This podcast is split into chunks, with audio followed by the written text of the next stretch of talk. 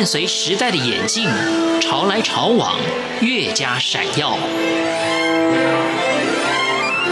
欢迎收听《潮台湾》，发现台湾的美好。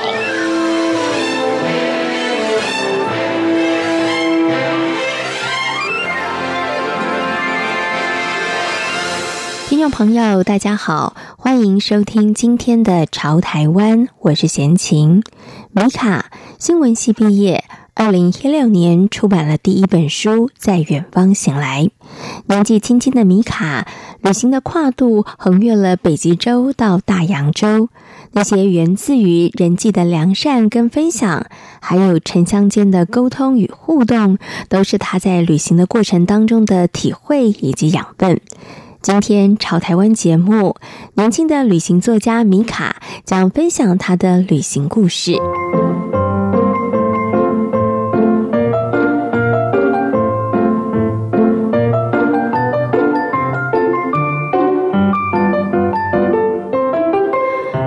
走马看花的旅行，米卡说，比起度假短暂的停留，他更希望能够在当地住上一阵子，过过当地人的生活。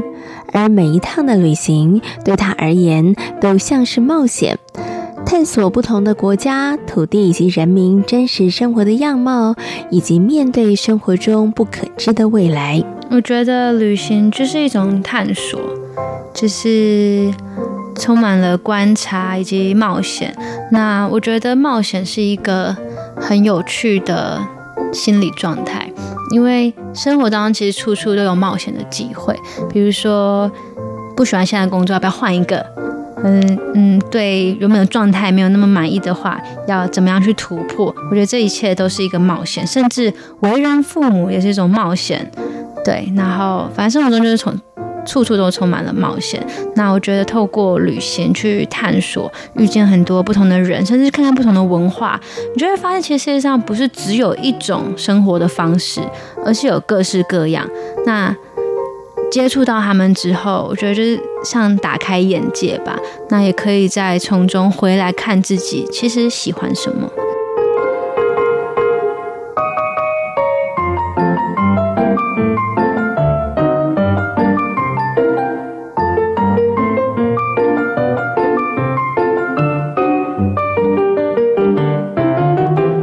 学时候开始旅行的米卡，到过不少的国家，像是越南、菲律宾、尼泊尔、波兰、阿尔巴尼亚、马其顿等等，不少是许多人眼中不安全的城市。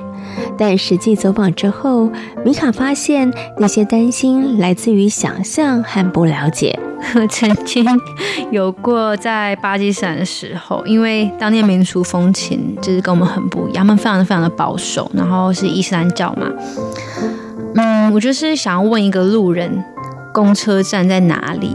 那我们台湾人都很友善，我们就被教导就是要笑脸迎人呐，这样，所以我就对着一个陌生男子就是笑，我就笑着说啊，请问公车站在哪？结果。在当地，就是女性是不应该在公共场合笑的，因为你的一笑其实就是一个很淫淫秽的表现。然后，结果那个男子也冲着我笑，我想说哇，我们好友善哦，建立友谊的桥梁了。结果就是下一件事情，他居然就向我索吻，所以我。当下是很很害怕、很受伤，也觉得我怎么会发生这种事情？那我当然就是很快速的拒绝，然后离开了。可是这件事情对我就是蛮有打击的。那我后来做的事情呢，就是我跟我在当地认识的朋友讲，那我们又聊了一下，也他就告诉我说，其实当然第一他很抱歉发生这样的事情，然后他也说，其实当地是对于。两性的教育是非常非常陌生的，甚至当地的男性是完全不知道怎么跟女生相处。那甚至他们看到可能外国人也会有一些他们的刻板的既定印象，所以他们才会有一些不恰当的举止。所以一切呢，归 追到源头，其实就是一个教育的缺乏。那我觉得透过这样的事情，让我去看到更多。就是看到更深的一些问题。可他并不只是表面上一个人做了没有礼貌的事情，但是他的根源是什么？然后让我觉得教育真的很重要，真的比较危险。我觉得应该是在土耳其，然后那时候是我一个人就走在那种观光区的大街上，然后就有一个人问搭讪。那他就说他也是一个人来旅行，一个阿拉伯的男子，然后就说哦打招呼，反正又建立一个友谊的桥梁，然后他就约我一起在旁边可能喝个东西这样，然后我们就开始小酌，那相谈之间呢，他就问我要不要回去他饭店的房间，然后说哦就是我没有那个意思，就他就更小灯熊气就生气了，然后生气之后他就。拉我的手，就是去摸他自己，然后就超级无敌害怕，就我又一个人，然后我也生气，我就起身，然后拿拿起我的大衣，那时候冬天，然后就快速的跑走，我就一个人在路上狂奔，很怕他追过来，然后跑跑跑跑跑，就一直不回头的一直跑，然后上间车回到住的地方，这样，所以我觉得这自己对我来讲是一个比较。惊险的一个经验，因为 就是面对一个生气的男人，我觉得是很可怕的一件事情。嗯、但我当然可能一开始也不应该跟陌生人讲那么多话，我觉得就是年轻嘛。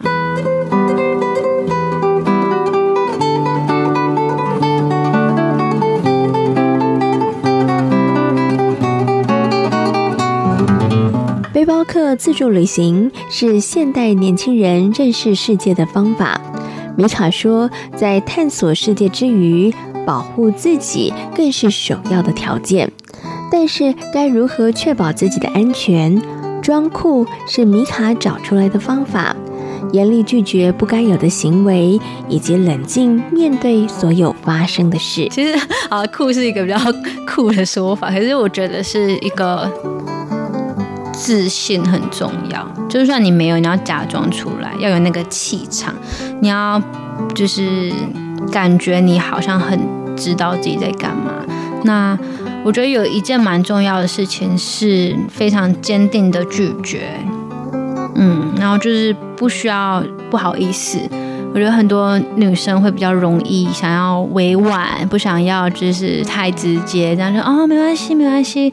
可是其实这样子反而会让别人就是更想要勉强你，对，所以我觉得不管是在任何的情况下，只要对方不管是讲的话或者他的动作是让你不舒服的话，要直讲，嗯嗯，就觉得直接拒绝，对，直接的拒绝，然后以及不用觉得自己需要和善，对，不需要友善。当然也不用不用无理啊，就是坚定自己的立场这样子。我觉得当我学会了这一件事这个态度之后，其实真的帮我省下很多很多的麻烦。就例如，嗯，也是曾经有在土耳其的。青年旅馆里面就有有一群人，他们就很友善，然后就约我说：“哎，要不要一起去洗土耳其浴？”我说：“哦，好啊，因为他都是男女分开的。”结果呢，他们带我去一个私人的地方，然后有个小小的土耳其浴房间。然后他说：“哦，你要去吗？”我说：“好啊，就去。”然后就其中一个男生他就过来，然后开始那边搓泡泡，然后就说：“哎，不是有服务员会来吗？”然后说：“哦，没有啊，我很会，我可以帮你洗土耳其浴。”然后我就觉得呵呵。以前的我可能就觉得啊，怎么办？现在这个状况，可是那个时候的我，因为已经学会了一种坚定的优雅，所以就跟他说我不用，然后谢谢你邀请我来，然后起身离开，这样，然后就我那时候其实还蛮骄傲的，就是觉得哇，虽然说是到了一个。有一点尴尬，然后我可能是不舒服的状态，可是我可以，我懂我应该要怎么处理，这样。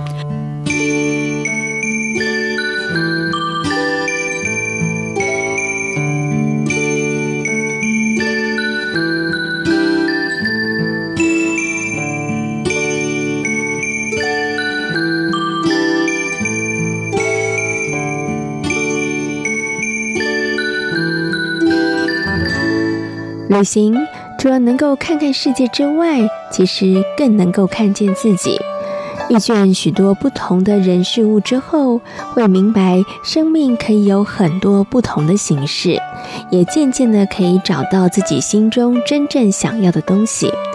米卡建议年轻人用心体验每一趟的旅程，聆听每一双眼神的交汇与讯息。我觉得可以把旅行看待成一种探索吧，因为特别是年轻的时候，觉得人在年轻的时候有很多事情是还是流动的，我可能还不是那么清楚自己想要什么样的生活，或是想要什么样的，不管是工作，甚至自己是一个什么样的。灵魂什么样的特质，可能都还在摸索当中。所以我觉得，透过旅行，如果把它看成是一个探索的过程的话，会蛮有趣的。因为会，我觉得开启很多不同的门跟床。我知道有些人他们会，可能就是把旅行比较当做是度假观光。那这样子的话，有一点点可惜，没有不好，有一点可惜，因为他们可能会错过了一些路上的有趣的风景。有趣的相遇，然后，嗯，我觉得如果对于年轻人的话，我会鼓励大家把旅行当成是一个探索，不管是探索外面的世界，或者探索自己的内心，都是一个我觉得会对未来有很多养分的经验。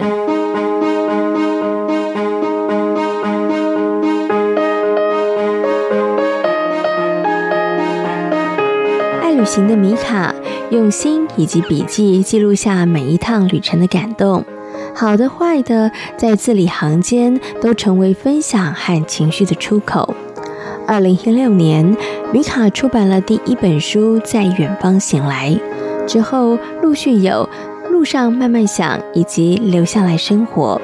每一本书记录了旅行的感想。而出书之后，读者的回馈以及奇妙的遭遇，也成为人生的重要养分。以前有发生过印象很深刻的事情，是我出第一本书的时候，嗯、那本书叫做《在远方醒来》，嗯，那里面就是写了巴基斯坦、土耳其、埃及还有匈牙利，那就是你第一趟的时候，对，就是那个时候的，就是第一阶段，对，第一阶段的所有的心路历程，这样，嗯、那。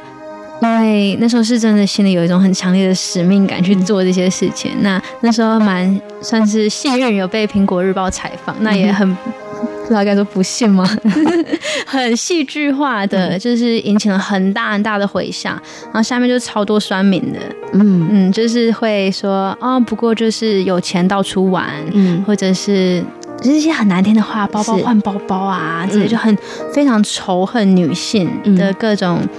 言论。言论，那我那时候因为年纪很小，但是很容易受伤，我超难过的，就会觉得我其实是想要分享美好的东西，不管是不是美好，我想要分享事情给大家。然后我的初心是一个很大的，不管理想或是包，其实也很单纯呐，对，非常的单纯，就是我去旅行，我看到了什么。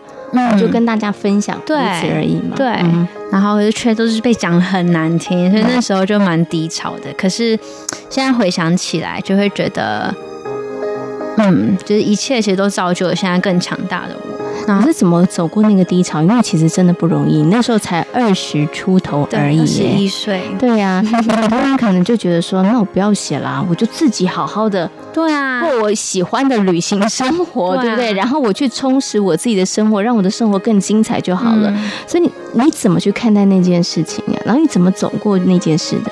那个时候当然要先哭嘛，情绪比较宣泄，先哭，然后。也是自己去消化一下，然后了解到说，其实会在网络上就是这样子很不负责任或者随意的攻击别人的那些人，其实他们心里是有一些对自己的不满足的，嗯、就是不管他们对自己的生活，或是给自己的一些枷锁，他们的那种痛苦，他们没办法去消化，所以他们用这样子的方式去宣泄出来。那其实我们。完全不需要花力量跟精神去关注他们，反而我们应该要把把精神花在我们喜欢的事情上面，以及在乎我们的人上面。对，就是有那么多人在支持着我们，然后给予我们力量，所以我们应该要把精神就是放在那些正面的、充满爱的能量上。今天潮台湾节目来分享的是年轻的旅行作家米卡。感谢大家今天的收听，我们下回空中再会。